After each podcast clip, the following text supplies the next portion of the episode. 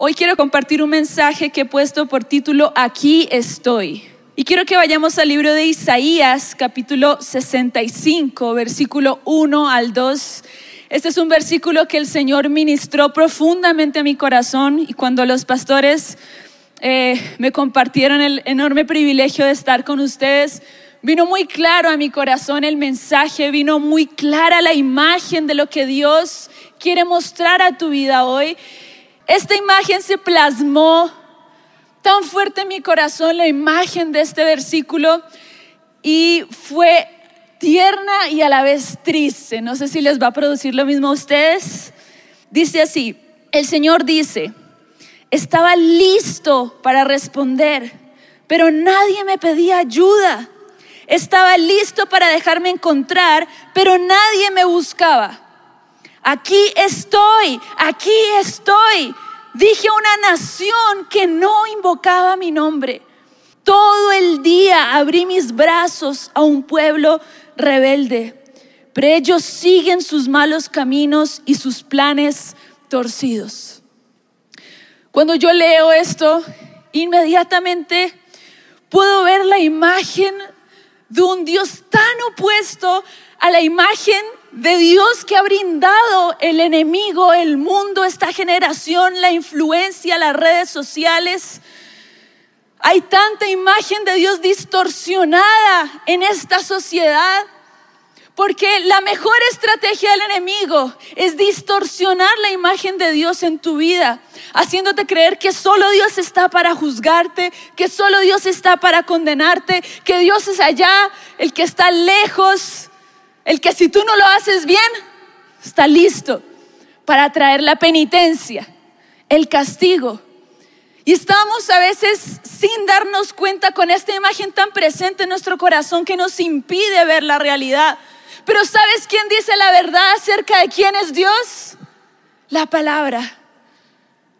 Él muestra y plasma su imagen correcta. Y la imagen que yo veo en este lugar, en este momento, es un padre que está listo a ayudarte. Un padre que dice, aquí estoy. Hey, aquí estoy. Mírame. Estoy con mis brazos abiertos y extendidos para ti todo el día, todos los días. Pero ¿cuántas veces no lo podemos ver? ¿Cuántas veces nuestros ojos están cegados con las vanidades? Nuestros ojos están cegados con la supuesta alegría, con el supuesto placer, la supuesta felicidad que este mundo te quiere entregar. Cuando tienes un padre que sí te puede ayudar, que sí te puede restaurar, que sí te puede levantar, diciendo, hey, oye, mírame, no sé cuántos han estado en un centro comercial y están esperando algún amigo. Tú ya no sabes cómo llamarlo. ¡Hey, amigo! Y no quieres ser tan indecente, entonces, ¿cuántos han pensado que es a usted el que lo están llamando y no era? Me ha pasado. Y así está el Señor. Pero sabes, Dios sabe, Dios conoce tu vida. Y sabes, estamos en medio de un mundo que es hostil, en medio de un mundo que no es bueno, en medio de un mundo que busca matarte, destruirte, porque el príncipe de este mundo en este momento es el enemigo. Llegará el día donde el príncipe será Jesús y gobernará con paz y habrá gozo, pero en este momento hay alguien que gobierna este mundo y ese alguien tiene un objetivo para tu vida y es matar, hurtar y destruir. Y yo sé que muchos no han tenido una vida fácil. Estoy segura, podría afirmar que nadie aquí ha tenido una vida fácil. No sé si de pronto tú creciste y de niño viviste un abuso, una violación, un abandono. Esa sensación de inseguridad, de dolor, de odio cuando ves a tus papás pelear. Cuando creces en medio de una familia que en vez de demostrar amor demuestran todo lo opuesto. No sé cuál es tu historia. Pero todos nosotros vivimos alguna clase de dolor, en, nuestra vida. Y sabes, la mejor estrategia que el enemigo ha usado para apartarte de Dios es mostrarte ante tus ojos una especie de alfombras. ¿Cuántos saben que cuando uno arregla la casa, y está apurado, no levanta la alfombra. ¿Cuántos la han hecho? ¿Cuántos han estado ahí? Viene la mamá que te dijo, por favor arreglas tu cuarto. Llega la mamá en el auto y uno agarra todo y lo mete ahí en el closet que no se vea. Mamá está listo. ¿Quién lo hizo alguna vez? Digan la verdad. Es de latinos. y en nuestra vida siempre el enemigo está ofreciéndonos alfombras. Alfombras que sirven para cubrir lo que tú no quieres que se vea.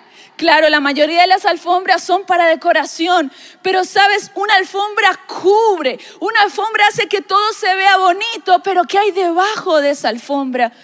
Crecemos en nuestra vida con heridas, con dolores, con rechazos, con inseguridades tan fuertes. No sé si cuando eras niño llorabas tanto, sufrías tanto, vivías tanto dolor y empiezas a crecer y el mundo empieza a ofrecerte estas alfombras llamadas entretención, diversión y placer. Y empieza a hacerte pensar, no, es que si tú haces esto olvidarás todo, ya no sentirás ese dolor. No sé cuántos aquí se han caído, pero de esas caídas que te abres todo y se raspan completamente. ¿Quién aquí?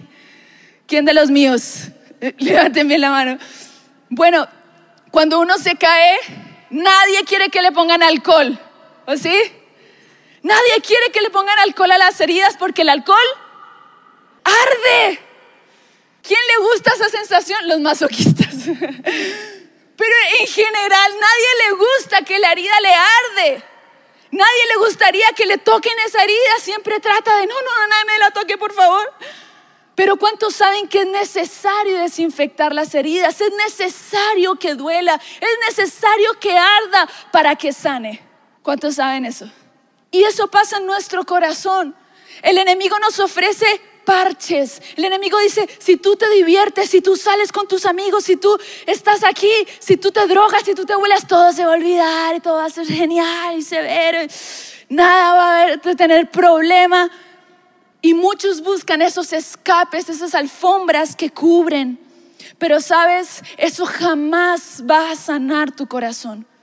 Eso jamás va a sanar tu vida. Esas alfombras solo van a hacer que tu herida se infecte y arda y duela mucho más profundo. Y tú sabes de lo que estoy hablando. Y muchos prefieren acudir a esas alfombras que acudir al único que te puede sanar. Y yo veía la imagen de un Dios diciéndonos, hey, hey, estoy aquí. ¿Saben qué me impacta este versículo? Que dice, un pueblo que ni siquiera estaba buscándome. Dice, él, yo estaba listo para responder, pero nadie me pedía ayuda. Cuando tú estás herido, cuando tienes un problema, cuando tienes una aflicción, una necesidad, ¿a qué acudes? ¿Cuál es tu fuente? Saben, incluso como cristianos, no sé cuántos llegaron a la iglesia y fue peor. y vivieron más dificultad, más aflicción, más necesidad, porque hay alguien que no te quiere soltar. Pero sabes, Jesús dijo, en este mundo tendréis aflicciones, pero confía porque yo he vencido al mundo. ¿Cuántos creen esa palabra? Pero a veces queremos que todo sea lindo, queremos que todo sea perfecto y menospreciamos que el dolor es necesario. Dile a la persona que está a tu lado, el dolor es necesario. Miren, 2 Tesalonicenses capítulo 1, versículo 4 al 5 dice, por eso nos sentimos orgullosos cuando hablamos de ustedes en las otras iglesias de Dios, porque aunque ustedes tienen dificultades y problemas, se mantienen firmes y siguen confiando en Dios. Esto demuestra que en verdad Dios es justo y que los está haciendo merecedores de su reino por el que ahora sufren. Cuando yo leí esta palabra entendí que el dolor solo fortalece tu corazón, que el dolor es tan necesario para nosotros. Porque cuando tú estás en ese momento donde estás en la mala, donde no puedes estar peor, lamentablemente, pero la verdad es que creo que Dios lo permite así, acudimos ahí al único que puede sanarnos. Y el dolor, cuando acudes al maestro correcto, te edifica, te fortalece. Y la promesa linda de aquellas que dice, te hace merecedor del reino. ¿Cuántos quieren entrar al cielo? ¿Cuántos su meta es llegar al cielo, entrar a ese lugar, a ese reino? Yo sé que todos aquí, o la gran mayoría, espero que todos pues el dolor te va a hacer merecedor de entrar a ese reino.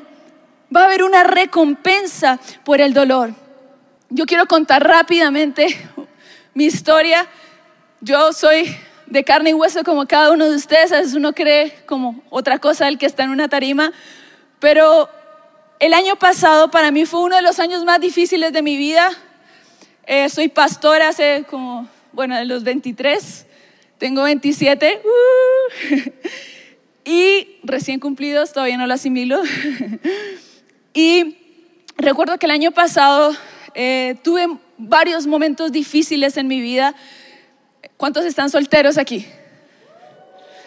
Bueno, ese ánimo, ese ánimo del soltero es lo máximo. Aquí está el soltero que ya se cansó de esperar, el soltero que no quiere mostrar que es soltero porque le da vergüenza, bueno, cada vez que dicen dónde hay un soltero y yo estoy abajo, yo, ¡ah! Felices, chicos, felices. La soltería es buena también. No tanto tiempo, pero es buena también. Y yo recuerdo que, bueno, yo toda la vida he, guardado mi corazón para el Señor. Y llegó un tiempo donde todo el mundo se casaba aquí, era impresionante. No sé si acá estuvieron en esa ola de noviazgos, era una cosa impresionante. Yo iba atrás y todo el mundo, no, e, era una fila de parejas yendo a hablar con los pastores y yo. ¿Y tú qué, Jenny? Y yo, no, pues nada. Bien. Y como que no le creen a uno que está bien si no tiene a alguien, es una cosa rechistosa. Y pues es verdad, no?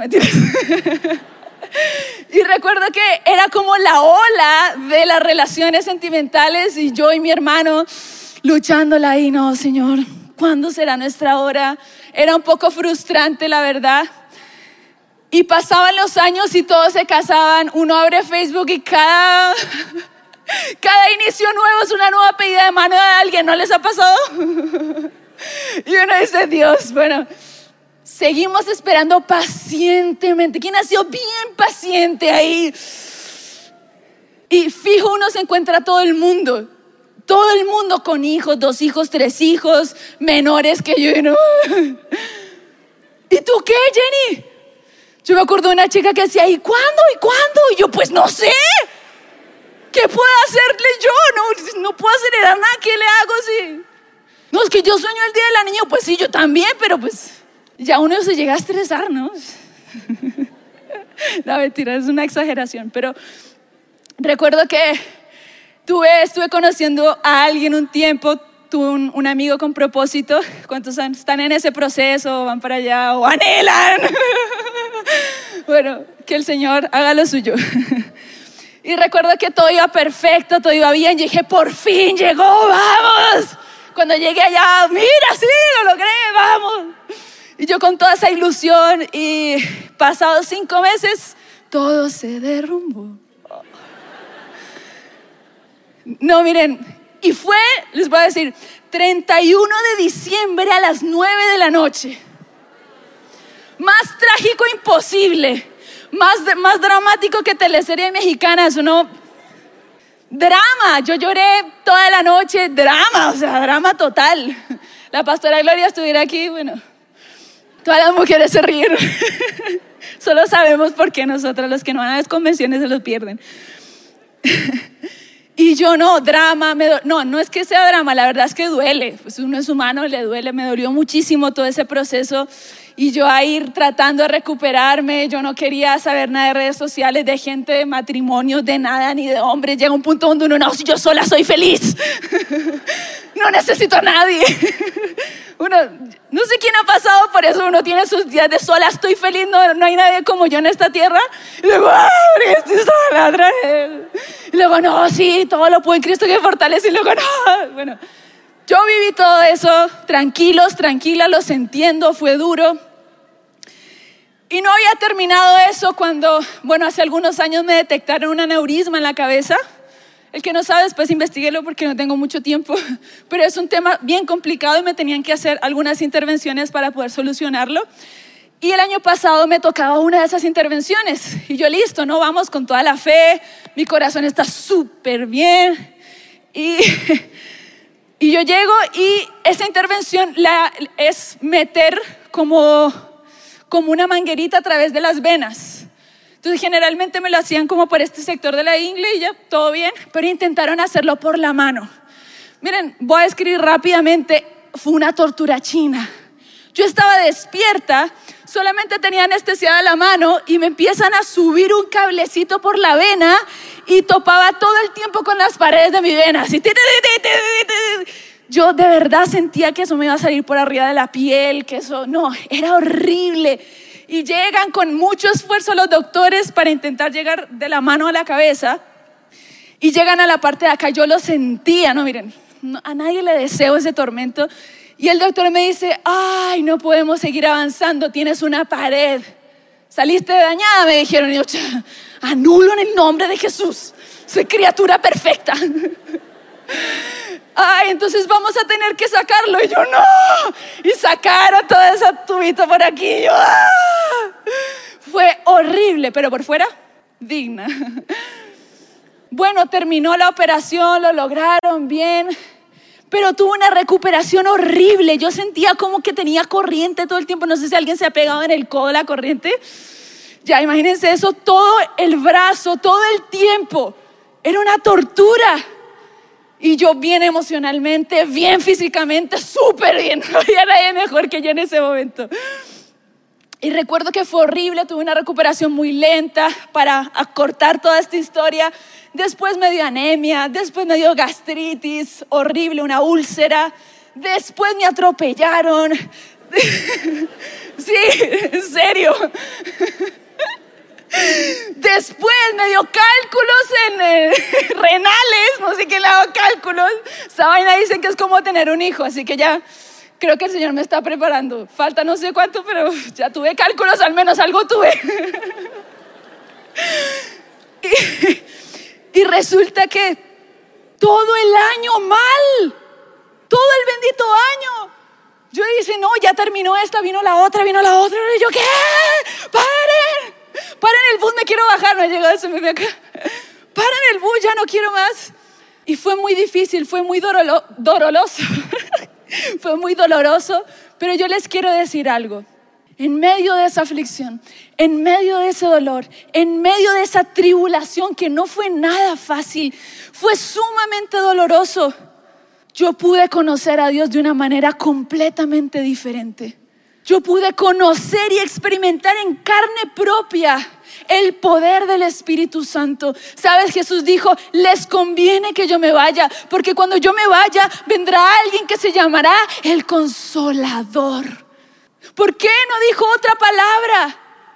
Porque el Espíritu Santo tiene muchas funciones, pero Jesús dijo, el consolador, porque tú y yo necesitamos consuelo. Porque aunque tú quieras aparentar que todo está bien en tu vida, Tú sabes y solo tú esas cosas que no has sanado, que te están dañando, que te están afligiendo. Y cuando tú pasas por el dolor, ignoras, no aceptas la oferta del enemigo de intentar cubrirlo y vas al verdadero sanador de tu vida, al verdadero hombre que te está diciendo, hey, yo te ayudo. Mírame, estoy acá con los brazos abiertos, ven a mí, ven a mí. Yo en medio de ese dolor me acuerdo, yo fui a sus brazos. Y miren, no entendía nada, ¿saben? No, no, sé si alguien está en un momento donde no entiende nada, como que nada le calza, nada le cuadra. Uno empieza a pensar cosas, de pronto el enemigo te ataca, pensamientos en contra del Señor, de la bondad del Señor. ¿Por qué si yo te amo, si yo te sirvo, me pasan estas cosas? Pero solo yo me decidí ver más allá de mi problema y ver los brazos abiertos de un Dios que me estaba diciendo, yo tengo el consuelo que tú necesitas, corre a mí, heme aquí, aquí estoy. Y hemos hablado tanto que el Señor nos está buscando para servirle. ¿Y cuántos han dicho, Señor, aquí estoy, mírame, úsame? Yo te quiero decir, Dios también te está diciendo, heme aquí. Puedes acudir a mis brazos, puedes acudir a mi presencia, pero mucha gente incluso dentro de la iglesia huye del dolor, huye del momento de enfrentarte con tu realidad. ¿Por qué? Porque no has conocido el poder consolador de nuestro Padre. Cuando yo lo conocí dije, yo podría atravesar esto mil veces más por sentir el abrazo de aquel que me consoló, por sentir el amor profundo de aquel que me amó. ¿Sabes? Oseas capítulo 2, versículo 14 dice, pero luego volveré a conquistarla. La llevaré al desierto y allí le hablaré tiernamente. El desierto, la soledad, la tristeza es lo que Dios usa para seducirte. Es lo que Dios usa para hablarte tiernamente, para que tú lo conozcas profundamente, no superficialmente. Cuando tú aprendes a valorar el abrazo, los brazos abiertos, el, el amor de aquel que te puede sanar, tú podrás de, verdad ser extremadamente feliz incluso en medio de las dificultades más grandes. Yo llegué en enero este año y yo dije, está, no, ya salí de todo eso, gracias Señor, acá la convención, gloria a Dios, estaba feliz. Fui a Brasil, me dio una profecía sobrenatural, yo, uh, no, yo volaba ya, corría, estaba tan contenta, pensando a trabajar, a hacer esto, otro. Llego a Santiago, unos meses después me empiezan a doler mucho mis rodillas, mucho, mucho. No sé si alguien tiene dolor de rodillas, no se lo recomiendo a nadie. Y llegó un momento donde yo estaba sin poder caminar en mi casa. No es que estuviera inválida, solo que me dolían mucho las rodillas. Y caminaba y lloraba, daba un paso y lloraba. Y era tan doloroso para mí. Y era tan difícil para mí volver a sentirme en ese lugar pero saben, mi corazón ya era diferente, ya entendía que había un llamado de alguien que me estaba seduciendo, que me estaba diciendo, ven, te quiero mostrar más. Y en el afán de la vida y en el correr de la vida, muchas veces olvidamos ese momento de quietud. Y el Señor ocupa el desierto para seducirte, para hablarte al corazón. Solamente cuando tú abres tus ojos espirituales y logras ver al Señor diciéndote, heme aquí, ven a mí, yo te ayudo. En el libro de Isaías capítulo 43, versículo 2 dice, cuando pases por aguas profundas, yo estaré contigo. Cuando pases por ríos de dificultad, no te ahogarás. Cuando pases por el fuego de la opresión, no te quemarás. Las llamas no te consumirán y tú tienes que entender algo. Dios no nos promete que no vamos a pasar por el fuego, por el desierto, por las muchas aguas y las tempestades. Pero si tú lo eliges a Él y no eliges las alfombras del enemigo, si tú eliges pasar tu dolor, tu duelo, tu tristeza en sus brazos y no evitarlo, yéndote donde tus amigos que te hacen distraerte, jugando videojuegos, comiendo, buscando el placer, refugiándote en la pornografía, en la inmoralidad sexual, para intentar sentirte un poco mejor. Si tú dejas estas ideas que lo único que van a hacer es dañarte más y corres a los brazos de aquel que te dice, yo te ayudo, ven a mí. Mis brazos están extendidos para ti todo el día. ¿Entiendes eso? Todo el día. Y si tú corres a Él, bueno, estamos en la lucha, estamos en el fuego, aquí estoy, pero estoy con aquel que no me va a dejar que me queme. Si estoy en la tormenta, en la dificultad, no estoy solo, estoy con aquel que no me va a dejar que me ahogue. Sabes, yo elegiría mil veces estar en la tormenta y el fuego con aquel que me ama, que tiene un plan para mí, que me rescató, que me busca, que me anhela, que tiene un amor más profundo que cualquier amor que tú puedas conocer en tu vida. Prefiere estar con Él en el agua, en el fuego, en el desierto, que estar lejos de Él, sumergida en las diversiones, en los placeres, en el entretenimiento de este mundo. ¿Y cuántos se sienten tristes y acuden a redes sociales? Y acuden a la comida, y acuden a las compras. Y acuden a tanta cosa que no es Dios. Y acuden a tanta cosa que no es esos brazos de amor que están así. Es triste porque dice, dije a una nación que no invocaba mi nombre, todo el día abrí mis brazos a un pueblo rebelde, pero ellos siguen sus malos caminos y sus planes torcidos. ¿Cuántas veces Dios ha estado así todo el día contigo, todo el día? Y tú sigues tus planes malvados y torcidos. Y caminas de un lugar a otro y Dios, hey, hey, aquí estoy, ven, hey, mírame a mí, vuélvete a mi corazón. Y tú sigues ignorándolo y sigues tras tus ideas. No, es que si yo tengo esto a ser feliz. Es que si yo viajo voy a ser feliz. Es que si yo me caso voy a ser feliz. Es que si yo encuentro esto y esto y esto voy a estar plena y contenta. Y son tus planes malvados que te alejan del corazón de tu Padre. Ninguna de esas cosas te va a sanar. Ninguna de esas cosas te va a restaurar. Te vas a dar cuenta que te herirán mucho más. Dios sabe lo que es vivir en este mundo. Jesús vino a la tierra, se hizo hombre y dice la Biblia que Él fue tentado como cada uno de nosotros, tuvo toda clase de tentaciones, mas no cometió pecado. ¿Tú puedes imaginarte que tus tentaciones Jesús las vivió? ¿Tú puedes imaginarte eso? Esos pensamientos contra los que luchas, Jesús los tuvo que vencer también. La Biblia lo dice y yo lo creo. Por eso Jesús supo que era tan necesario dejarnos al consolador. Jesús fue un varón de dolores. Jesús fue un hombre experimentado en quebranto que supo el valor del dolor para salvar la vida de muchos. El dolor te salva.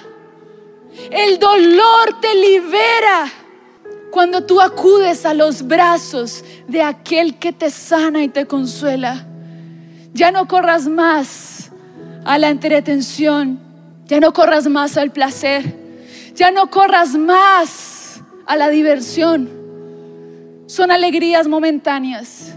El Señor hoy te dice, hey, no me rechaces. Y me duele tanto. Y me duele tanto ver cómo tantas veces lo hemos rechazado. Yo misma, tantas veces Él está llamando nuestra atención y lo, hemos ignorado. Yo sé que esta palabra hoy es para ti. Yo sé que esta palabra hoy, Dios me dijo, dile a mis hijos, mis brazos están abiertos. Dile a mis hijos, yo tengo la salida, yo tengo la cura, yo tengo el consuelo, yo tengo la restauración y todo el día extenderé mis brazos hacia ustedes. ¿Cuántos saben que tener sus brazos extendidos cansa? Él no se cansa. Él no se cansa. Y Él está listo para responderte, listo para sanarte. Pero hoy yo te invito, corre a sus brazos. Corre a aquel que te dice, aquí estoy, aquí estoy. Ven a mi corazón. Venir a la iglesia no es estar cerca de Dios.